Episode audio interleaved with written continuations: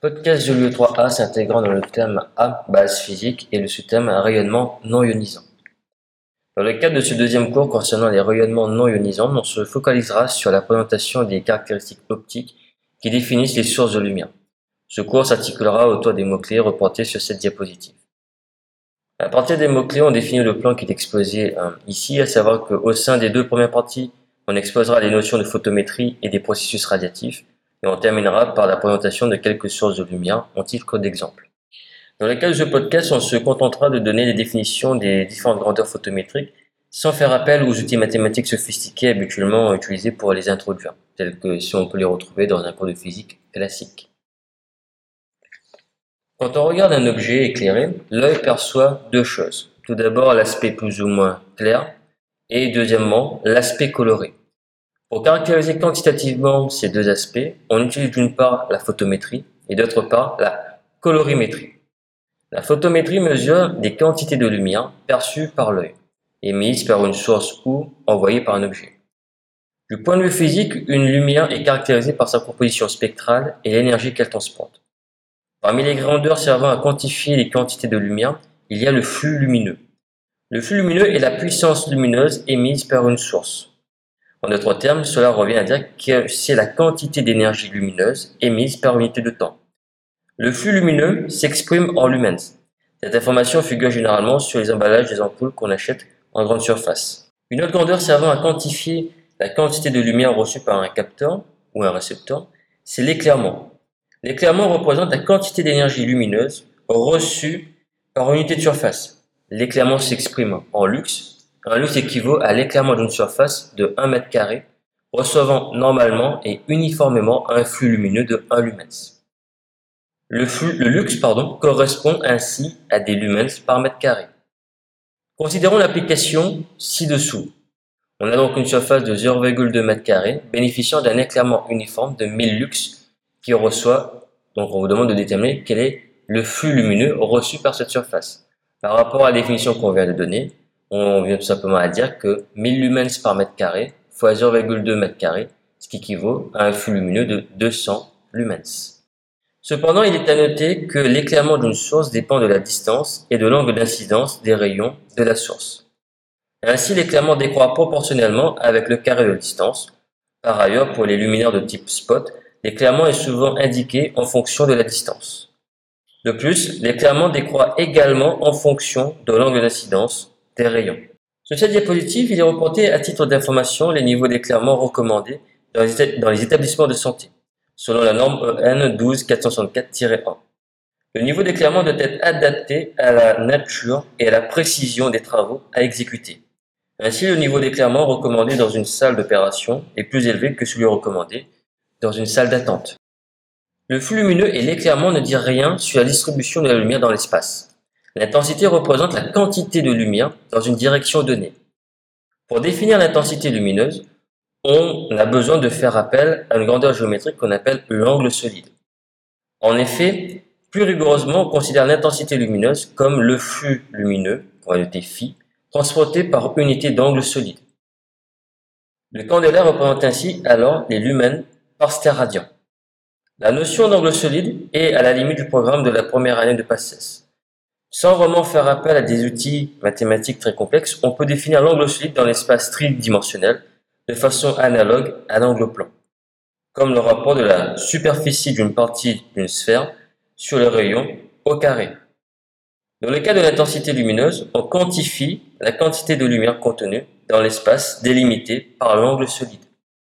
Après avoir présenté succinctement ces grandeurs photométriques, nous allons maintenant présenter les processus radiatifs qui caractérisent les sources de lumière. Ces processus sont au nombre de trois, à savoir l'absorption, l'émission spontanée et l'émission stimulée. La théorie des quanta remporte un grand succès grâce à Niels Bohr, lequel explique l'origine des lois donnant les longueurs d'onde dans les spectres de raies. L'hypothèse de Bohr, c'est qu'un atome ne peut exister que dans une suite discontinue d'états stationnaires. L'atome dans un état stationnaire n'émet aucun rayonnement. À ces états stationnaires correspondent des niveaux d'énergie, E1, E2. Lorsqu'un atome placé sur le niveau d'énergie bas utilise le rayonnement ambiant pour absorber l'énergie d'un photon lui permettant d'accéder au niveau d'énergie supérieur, on parle de processus d'absorption. La fréquence du, photon capté est donnée par la relation de Planck-Einstein, ce qui revient à dire que mu, cette fréquence, est égale à E2 moins E1 divisé par H, la constante de Planck. On représente les niveaux d'énergie par des traits comme indiqué sur cette diapositive. L'état de plus basse énergie est l'état fondamental qu'on appelle l'état stable. La durée de vie d'un niveau d'énergie plus élevé, dit excité, est en moyenne de 10 puissance moins 8 secondes. Après, il redescend au niveau fondamental ou dans un état intermédiaire excité. À température ordinaire, les atomes sont presque tous à leur niveau le plus bas. On peut faire passer les atomes d'un état excité par décharge électrique, par augmentation de la température ou par absorption d'un photon. Lorsque l'atome passe d'un niveau d'énergie E2 à un niveau plus bas E1, il y a émission d'un photon H mu, associé au rayonnement de fréquence mu, donné par la relation E2 moins E1 qui est égal à H mu. C'est ce qu'on appelle l'émission spontanée. Il existe un second type d'émission prévu par Einstein, connu sous l'appellation d'émission stimulée.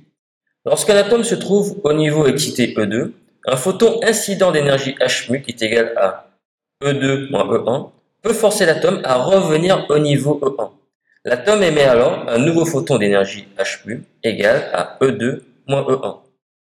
Le fait remarquable est que les deux ondes associées au photon incident et émis sont en phase. Si on résume les processus énoncés précédemment, on peut dire simplement que l'absorption d'un photon permet à l'atome de passer à un niveau, à un état excité. L'émission se décompose en deux grandes familles via l'émission spontanée qui se produit de façon aléatoire elle est ainsi dite incohérente.